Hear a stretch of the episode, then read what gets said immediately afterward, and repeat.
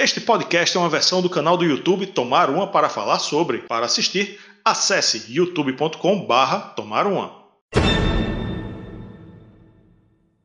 Esse vídeo é para você, fã do Angra, fã do Viper, fã do Xamã, que adora ouvir histórias de bastidores do nosso querido André Matos. Hoje eu vou tomar uma com Paulo Peterson.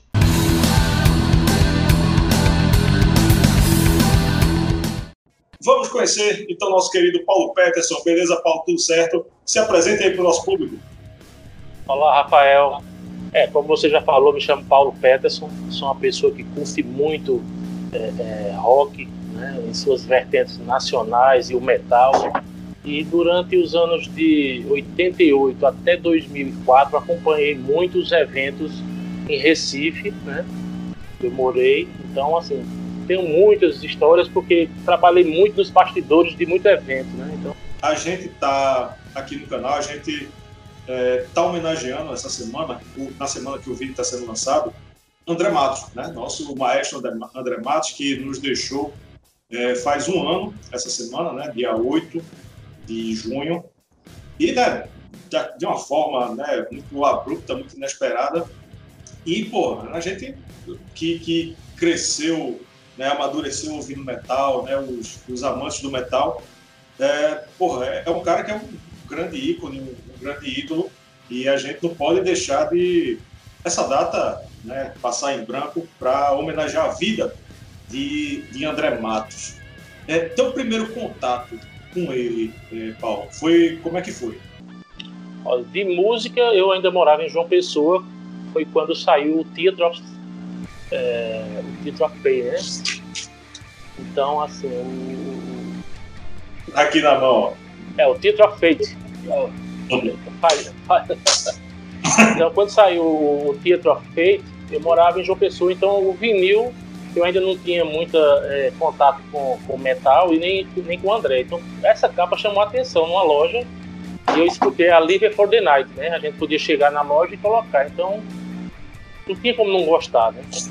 E saber que aquilo era uma coisa nacional. Então fiquei muito fã, mas não tinha o contato de Achou, né? Soube que eles estiveram em Recife em 89, em Casa Amarela, para o festival que o Alemão fez no Mauro Estado, mas eu não, não, não tinha como vir ainda nessa época, né?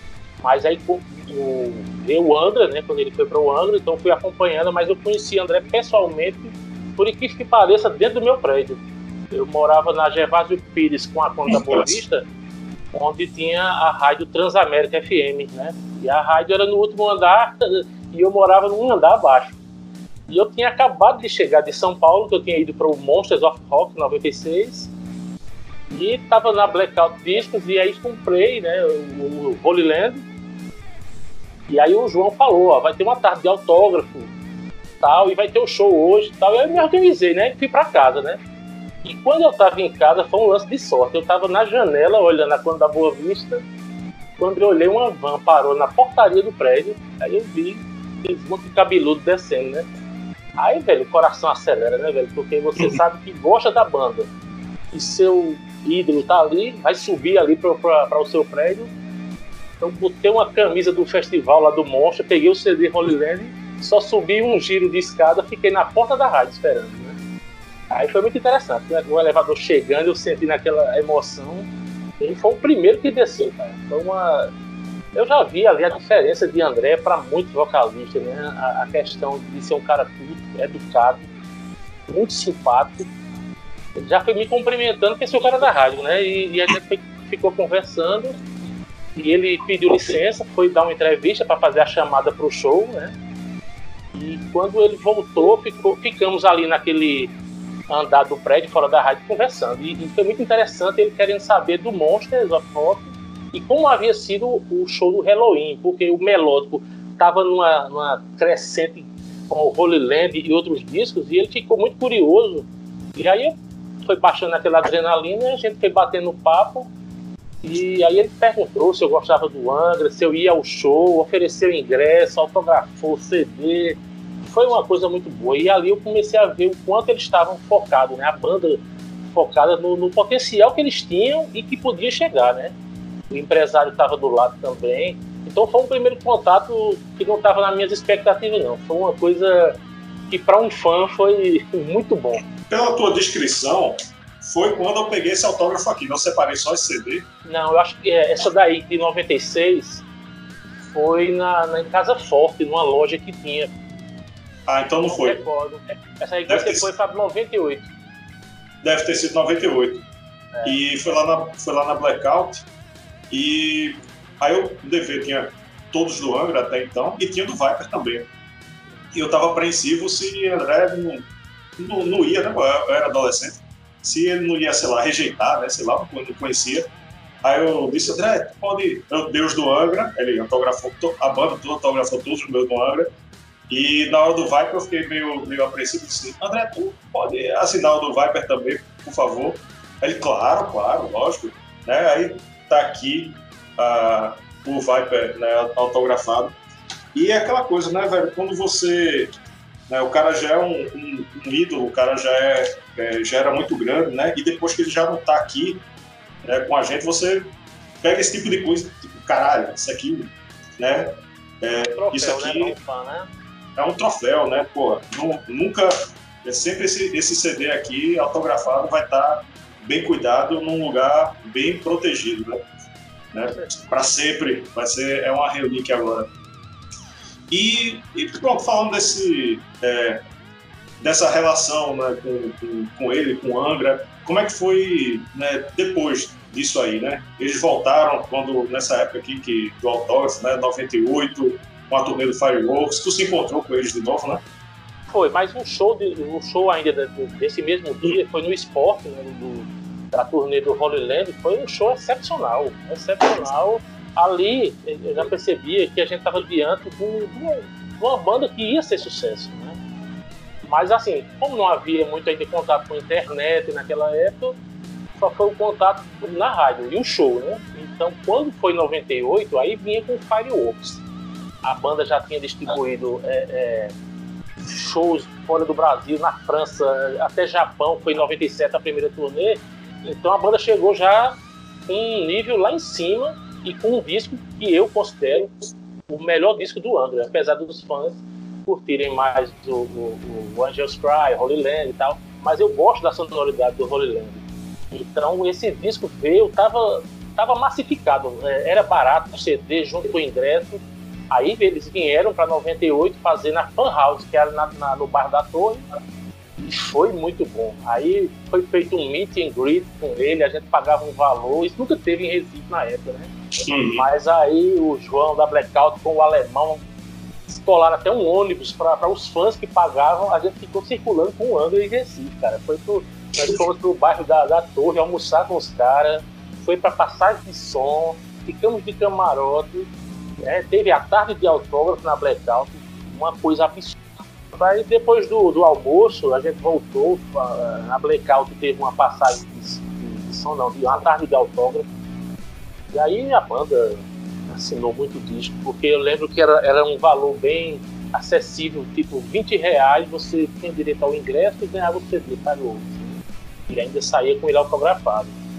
Então a gente foi para Passagem de Som, a Fan House era um clube que nunca tinha tido show de, de metal, né, mas abriu aquela estrutura. Né, então a gente tinha acesso a ir ao camarim, tirar foto depois do show, pô, foi um show, eu considero que ali era para ter sido o ao vivo do André, não um show do Recife necessariamente, mas a, o set list da turnê do Fireworks, que eu acho excepcional, a, a, sequência de músicas do Angels Cry, Holy Land e do Fireworks, né, e do EP, Freedom Call.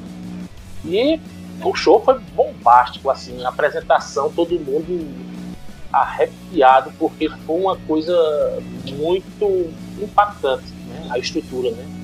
Eu, eu, lembro, eu estive lá também. Foi, to, foi todo um evento, né? Para os fãs de metal da época, era tipo, porra, o Angra vem, então vamos, vamos na, na, na tarde de autógrafo. É. É, era, era, era um evento que era um evento permanente, né? Só terminava quando terminasse o show e realmente foi, foi massa.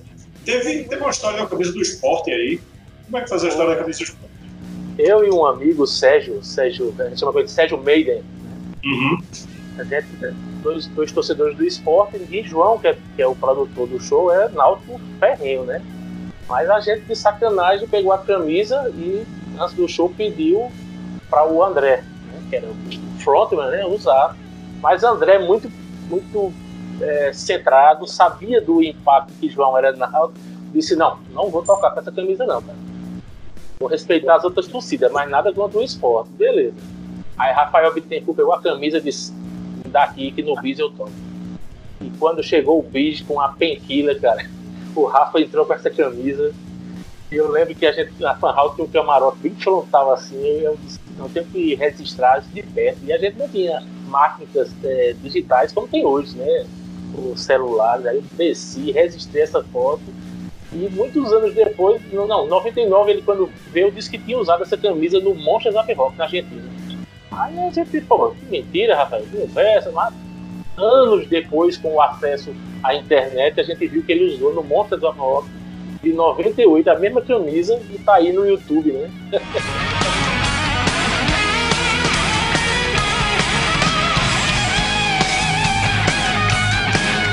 Receberam a banda de novo no camarim. Foi e André sempre assim, como se diz, um gentleman, né? André é muito educado, preparado para responder tudo, paciente, e toda a banda, né? Eles já estavam ali, eu lembro que, que com algumas turbulências que a gente descobre hoje pela história, né? Que o André chegou até a sair antes da gravação, né?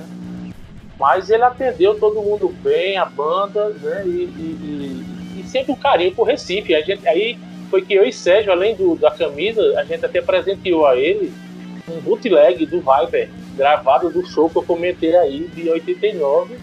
Um amigo nosso tinha gravado aquele da mesa de som e estava numa fita dos porões da casa dele, quase mofando, né?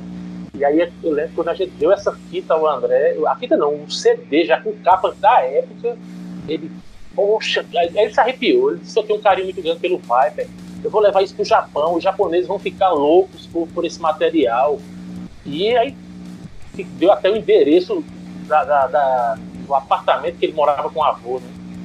Eu até achei esse endereço é, essa semana guardado. Né? A gente enviava pelo correio a foto. Dizer, foi, foi um bastidor muito interessante esse aí. Sabe? E no show de 99, o sucesso foi tão grande de 98, então 99 foi lotado mais uma vez, né? Também a banda fez outro show impecável uma cena que me marcou muito nesse show foi quando tava até para começar o show, aí o João, o produtor disse, cara, você pode ir no hotel buscar um equipamento? Eu disse, poxa, velho, no hotel vou perder o show. Daqui que eu, que eu saio do bairro aqui de Central para ir em Boa Viagem buscar, ele se preocupa não, que o Rafael Bittencourt vai com você. Aí eu relaxei, né, como um fã, botei Rafael no carro e fomos batendo papo, procurei não agir como um fã que fica nervoso e ávido. E aí começamos a falar das influências, pelo menos do Angra, músicas regionais, nacionais. E aí Rafael mostrou o domínio sobre música pernambucana, que conhecia movimento armorial, conhecia Chico Sainz. É, é, é, já foi no Rebuff, mas aí ele comentou que conhecia muito os grupos que Pernambuco tinha de, de cenas efervescentes, né? Então ele, ele foi aquele bate-papo legal. Eu conversava muito sobre o André, aí dizia, Paulo, olha, o André é o cara certo para qualquer banda, porque nós vamos fazer show na França, o cara fala francês fluentemente. Nós fizemos shows do Holy Land na Alemanha, o cara fala alemão. Chegamos no Japão, o cara fala japonês. Eu disse, por quem não quer um vocalista desse, né? Aí eu lembro que quando passou é, é, a volta do hotel, aí foi um outro fato curioso. a gente chega, como você disse, com todos os discos, o cara autografar. É, vai aí, André, autografa logo porque você é, é, o cara mais difícil. Aí ele olhou assim pra mim, pra Sérgio. Difícil? Não, cara. Quem me disse que eu sou um cara difícil de. Eu disse, não, porque você é mais assediado. Eles traz os CD aí, um por um, que eu vou autografar um por um. Então, é, é isso que, que, que chamava sempre a atenção a cada vinda do André a Recife com o André, isso chamava atenção. A, a, o jeito culto, atencioso com cada fã, ouvia cada fã. E o outro fato marcante desse show foi quando eu, eu contei a ele da morte de um fã de Caruaru, uma semana antes do show, eu, eu, eu soube, né, pelo pessoal, que esse fã disse que iria, nem que fosse morto para esse show em 99 na Fan House. E aí quando a galera. Eu me arrepio só lembrar da história, cara. Quando eu, eu, cheguei no, no, no, camarim antes de começar esse show de 99, aí eu contei a ele. Aí ele ficou com aquela pesar forte e quando foi, acho que foi numa música Stand Away, foi numa introdução que ele fazia, que o Rafael fazia com o Pico da música Petrifidiais, ele, ele disse, esse show é muito especial hoje e vou dedicar a um fã que disse que viria hoje, nem que, que, que tivesse morto, mas ele, ele viria esse show. E ele está aqui. Aí falou o nome do cara, o, o, público de Caruaru foi ao deleiro, lágrima. Quer dizer, era esse tipo de, de, de, comportamento e carinho, né? Depois eu descobri, nessa convivência com eles, que o, o cara que sentava e conversava mesmo para fazer igual era Luiz Mariuto. Eles até diziam, ele só tem essa, esse aspecto visual, barbudão, cabelão, mas era um cara realmente como a gente chama, um amor de pessoa. Então, eu lembro que eu perguntei para se iria tocar uma música, eu lembro como hoje. E em 99 o clima já estava péssimo entre eles, né? E o André olhou para mim e disse: Paulo, eu sou vocalista, eu canto qualquer música, basta os caras tocarem. Quer dizer, então eu já notava que, que ali já estava alguma coisa acontecendo internamente, mas eu não achava que era o fim da banda, né? E, uhum. realmente acabou é, naquele mesmo ano de 99. Né? Mas graças a Deus Recife teve essa sorte de ter dois shows da turnê do Fireworks e esses bastidores que foram marcantes demais, demais. Mesmo. Depois disso teve o, o show do Xamã é, no Docas, né? Foi o primeiro show da banda, inclusive, né? É, tem gente que, que diz aí nas redes sociais, mas, mas com provocação, de que o, o Xamã nasceu em Recife. Né? Mas, não nasceu, mas estreou em Recife, né? Rapaz, é, é, eu até essa semana eu, eu enviei uma foto pro, pro Rafael, pro Rafael não, pro Hugo Maiuti. E ele postou lá, né? Foto do primeiro show em Recife, da história do Xamã, né? Aí eu vi muitos, muitos fãs aí com medo. Pô, não foi o de São Paulo, não, que na época foi até transmitido pela internet. Só que a internet era precária, né? Em 2001, né? E esse show no Docas, eu acompanhei muitos bastidores porque é, o Angra tinha acabado eles estavam naquele clima pesado, ninguém sabia até o futuro. É, Kiko tinha vindo a Recife em 2000 para fazer um workshop de guitarra em Recife em João Pessoa, mas ninguém sabia o que ia acontecer. E aí foi quando em 2001, não, em, em 2000 final, João da Blackout começou a conversar com eles e aí eles disseram, João, tu topa fazer um show do Xamã aí? A gente, a gente não tem ainda nada pronto não, mas a gente faz o show. Aí João disse, faça, vamos fazer. E aí começou a jogar mídia é, em rádio, é, lambi-lambi em rua, é toda aquela coisa que os fãs de metal faziam para ajudar o show sem cobrar nada. Não, era uma coisa é, corporativista mesmo, vamos ajudar, vamos, vamos fazer o show. E aí eis que os caras toparam e João, o Doca estava bombando todos os shows no Doca, já tinha vindo Glenn Hughes é, é, é, e outras lendas, Paul Diano, né? Aí João topou, topou fazer o, o, o Xamã. Aí os caras vieram, rapaz, três, dois dias antes, vieram numa quinta-feira. E aí a gente juntou aquele, aqueles fãs e fomos buscar os caras no aeroporto. Aí foi festa, foi festa e eles sempre muito é, é, atenciosos com, com a gente, que já conhecia dos outros, das outras produções, né? Então a gente ficou ali no, no, no hotel conversando tal. À noite fomos para o Recife Antigo com eles, para mostrar o local do show. Mas aí estava fechado, aí nós ficamos bebendo. E o André ficou até no hotel. Aí quando deu seis da noite, aí o André ligou, ah, eu quero participar dessa folia. E foi lá para pra, pra Praça do Arsenal da Marinha, a gente tava num barzinho, todo mundo, e o André olhou assim, pô, eu, eu topo, eu bebo vinho, mas se você quiser tomar uma cachaçinha, eu vou provar uma cachaçinha. Aí começamos, aí os caras relaxaram, né? Não tava com aquela estrutura do Anga, que o empresário às vezes assediava, não deixava muito contato, mas foi bem legal. Aí quando foi na sexta, nós viemos para a Rua da Moeda com todos os integrantes da banda. E aí os caras vieram desprovidos, como eu disse, de, de, estruturas que atrapalham, né? foram para o Downtown, mas o, Downtown estava fechado, né? Lendário local que teve o show do Blind Guardian em 98 e ficaram batendo papo com todos os fãs na Rua da Moeda, né? Para quem não sabe e está assistindo o canal aí, é, é uma rua onde se concentra a galera que curte mais um som mais alternativo, né? De Recife, né? É, digamos que é um recanto boêmio do, é. do Recife, né? Quem, todo turista que vem ao Recife visita o Recife Antigo e a Rua da Moeda é uma rua onde tem vários bares, sempre com música ao vivo, é, gente bebendo pela rua, mesas pela, pela, pelo meio da rua. É um lugar muito, muito bem frequentado aqui na cidade. Não agora, no pandemia, mas em breve voltaremos a tomar uma cerveja na Rua da Moeda. Então eles ficaram conversando sobre isso, né? E, e André me confidenciou que tinha gravado pela primeira vez em português, aí, com a banda Sagrado Coração da Terra, né? Que é uma, banda do Marcos Viana, que gravou o DVD For Alive e fez vários shows. E disse que foi a primeira vez, né? E, e, poxa, eu não tinha nem noção de como era essa música, né? Porque a gente não tinha o acesso rápido, né? Tinha que esperar o lançamento sair, né? E aí veio a, a grande surpresa desse, desse antes do show, né? Que foi quando o Ricardo Confessori, a gente voltou, disse: Olha, tem um negócio aqui, vamos escutar. O que é? Peraí, quem olhou era a demo do ritual. Aí, aí colocou a música é, é, é, Will Come. E, e, era incrível como eles ficavam todos olhando para as pessoas que estavam acompanhando a banda, qual era a nossa é, reação com aquela música, né? Aí tocou ela, tocou a, a, a For Tomorrow, tinha um instrumental que na época chamava Be Free, e eu te digo, na hora a ficha não cai. Hoje, quando eu me lembro desse, desse fato, eu disse, poxa, isso é, é que é tá no lugar certo, na hora certa, com a banda que viria a ser a banda que eu mais gosto, cara, porque foi inacreditável escutar aqui. E pelo vacilo, o André deixou uma, uma pochete, naquela época se usava pochete. Ainda usa, tem gente que ainda é, usa.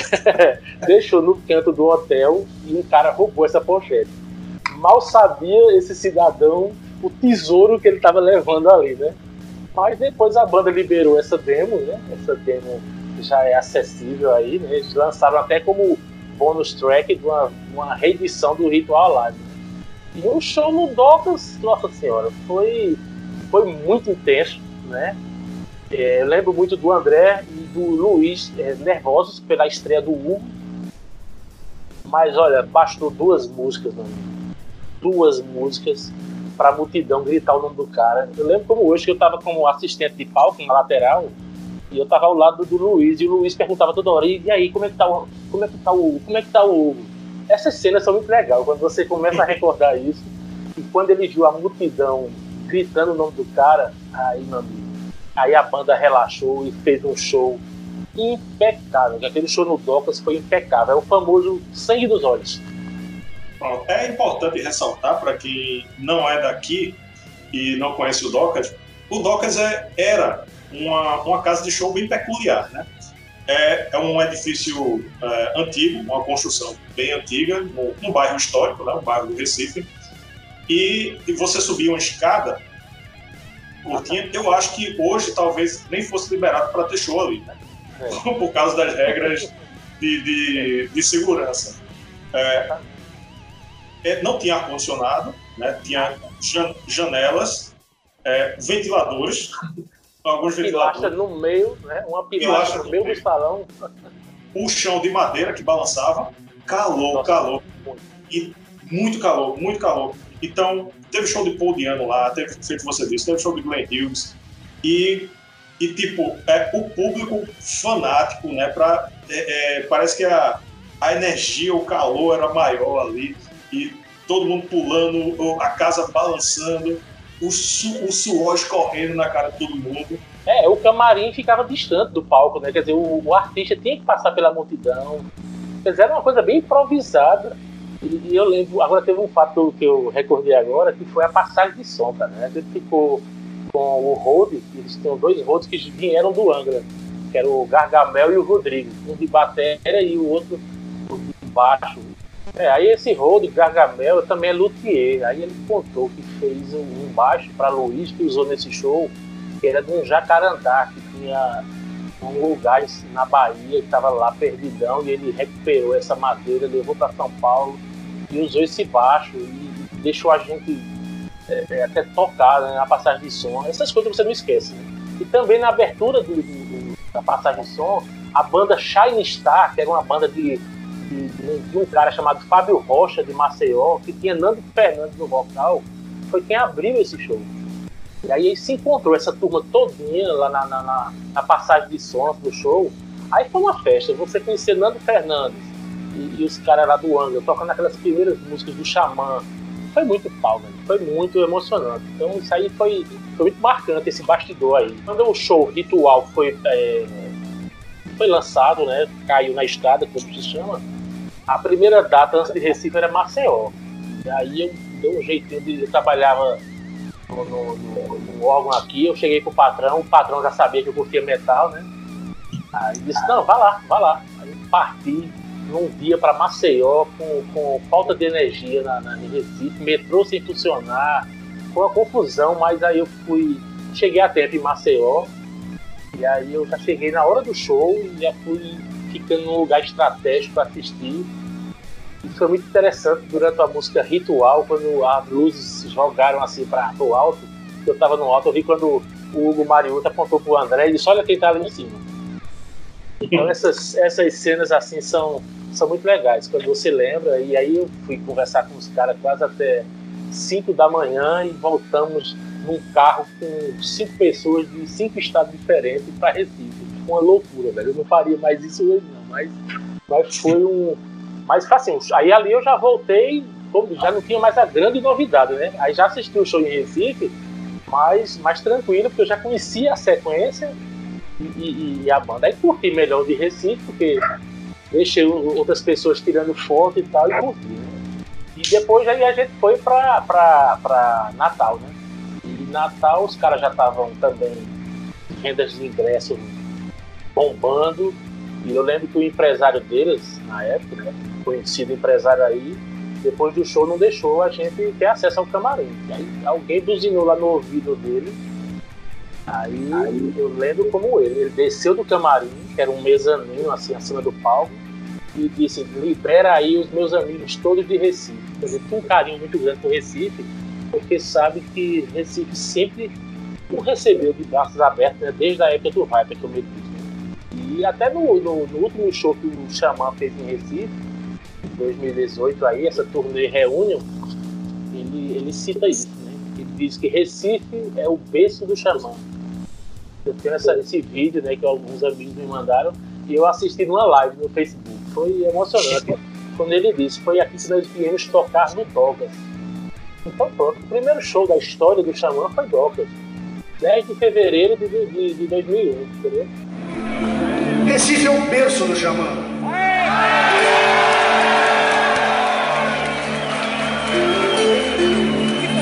A gente veio pra cá pra tocar no Tocas.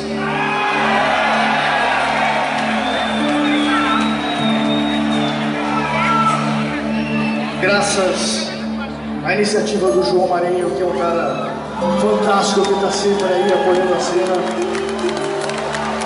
Sem contar os outros todos, né? Paulo Peters, Silvio Alemão, enfim, todo mundo. Mas o show do Douglas foi especial. Era sempre esse carinho pelos fãs de Recife. Nada contra os outros estados, mas era uma questão de, de uma retribuição assim, é um público quando a banda não tinha nada e tocou músicas demos, mas recebeu a banda de, de braços abertos. E aí eles vieram mais vezes. Teve o Abril pro Rock também, né? É, foi o ano, foi, 2000, foi em 2003, né? Esse foi, 2003 ainda, né? A, a, turnê Ritual já estava com dois anos de turnê. Uma coisa bem curiosa desse show é que ele falou durante a, a, o show que ele ia tocar uma música do Avantasia, e, por muito pouco, porque a gravação do ritual tinha sido uma semana antes.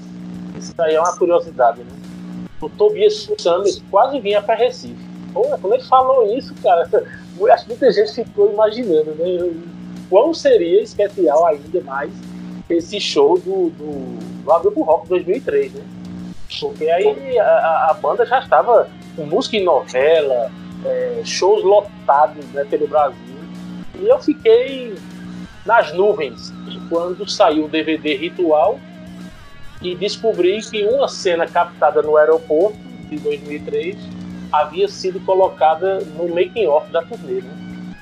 Aí, meu amigo, aí você, se você já gosta de uma coisa e, e você recebe uma, uma, uma, uma, homenagem, sei lá o que é disso, aí eu não pisei no chão mais. E essa mesma imagem que eu falei aí também ela, ela faz parte do, do, do clipe Quanto Mola. Então, para mim, foi um fechamento de ouro da, da, da, da, minha história com o Xamã.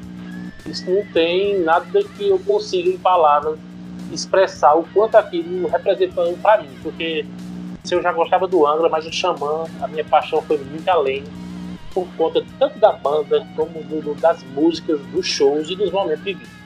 Contato com o André existia, porque alguns fãs caridosos, sabendo já que do, do, gostar dele, às vezes nem colocava no celular para falar com ele, né? E aí eu lembro que ele veio para Recife com o Vasco Paé fazer um show de blues. Era o Oi Blues Night. É. Era um festival de jazz, era um festival de jazz promovido pela pela pela Oi, né? Pela Oi. Então foi Papaléu que fez esse esse esse essa estrutura. Então assim, eu lembro como é, contando assim, poxa cara, você não vai vir pro show do blues, você tá muito distante, quer dizer, é muito bom quando você escuta isso e a sua presença está sendo, é, a sua ausência está sendo sentida, né? Então, essas foram as, as, recordações depois do Xamã, porque eu não pude ir nem pro show solo, a turnê do Side to Be Free, nem Mentalize nem do Turn Up Live. Então, eu, é uma coisa que não tem volta, mas eu queria muito ter visto a carreira solo dele.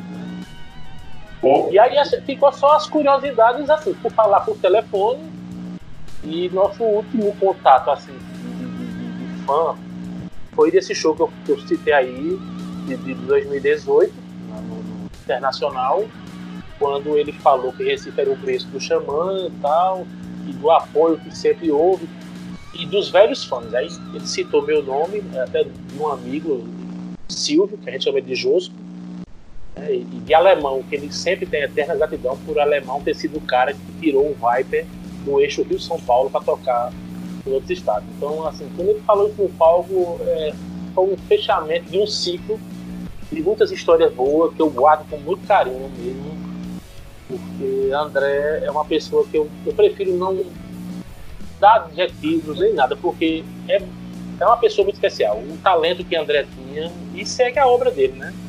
Eu sigo colecionando as coisas dele, até as participações especiais em outros discos é uma missão duríssima você adquirir tudo, mas quando bate aquele para trás, no déjà vu, você começa a, a dizer, poxa, eu, eu vivi o, o, o momento do auge do, do cara na, nas bandas que ele estava no auge.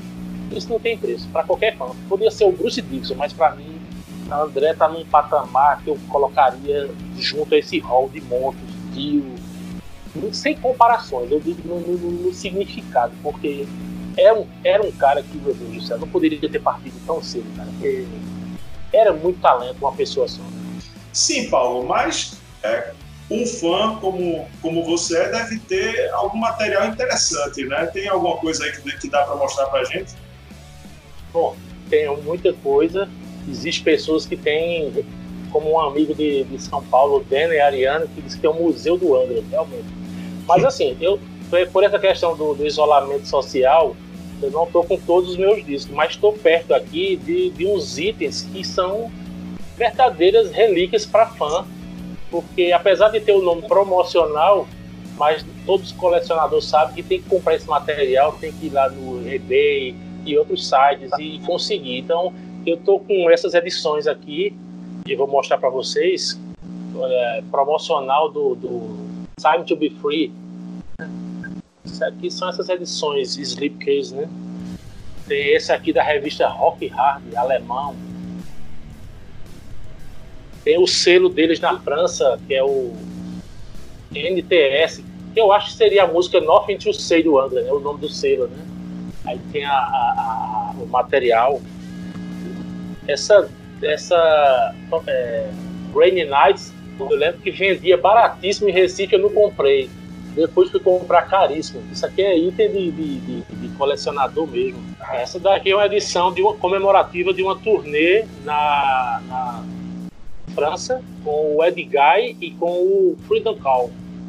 Essa edição tá até autografada. Tem essa também de uma turnê do Angra com o Vanderplas. É um, é um material assim muito difícil de achar. Aqui é um promo do Fireworks autografado por todos da banda. O Holy Land também promocional, né? Tem o Freedom Call. Esse material aqui também é promocional. Isso é tudo francês, alemão ou japonês. Essa capa aqui é promocional do Fireworks. Não tem nem, não tem nem foto. É material para de, de, Tem essa participação aqui no Ressenfoss, que é a banda do Hugo Mariucci, antes de entrar no Xamã. Essa aqui eu recebi no show de 2001, essa aqui. Tá dedicado, eu vi uma dedicatória aí. É por Hugo, foi Hugo. Hugo não, por André. Mim por André. Tem esse outro aqui que foi de uma revista francesa, Heavy Metal Rules. Tem aquela revista nacional, Planet Metal. Tem um disco japonês chamado Metal Fantasia. Aí tá lá o Angra junto. E as outras edições da, da, Nof, da Nof 2C, a gravadora. Né? Sempre com músicas, né? versões raras. Isso aqui é, é o famoso pé de cobra, muito difícil para achar. Queria agradecer muito sua presença aqui, Paulo. E tem algum recado final aqui para o nosso público? Então, eu queria agradecer, dizer ao pessoal que se inscrevam no canal, apoiem trabalhos como esse que você faz com Yuri, porque são esses canais que ajudam a música underground. Que o, não, não se iluda, o, o metal ele, ele, ele é underground mas ele precisa muito do apoio. Então, esse tipo de trabalho que você faz, eu sei que é direcionado a fã. Então, agradeço muito o convite. Peço a todos que, se gostem do André, divulguem ainda mais a obra do André, escutem.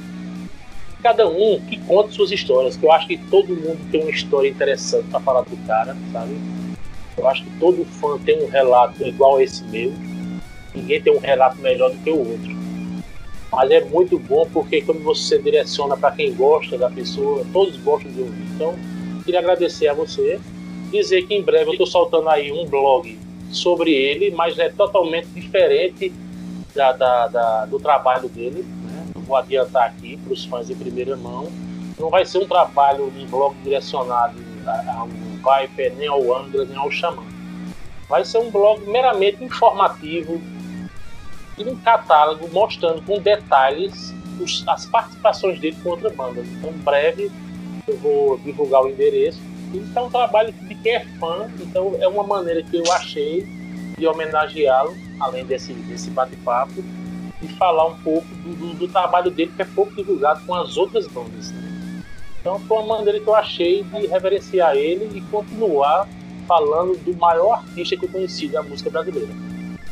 Valeu, Zão. Valeu, não vejo a hora de, de frequentar esse blog aí, hein? Vamos divulgar. Valeu, Paulo, um abraço. Abraço para você que está assistindo. Longa vida metal, longa vida a obra de André Matos e ao bom e velho heavy metal. Tchau, valeu.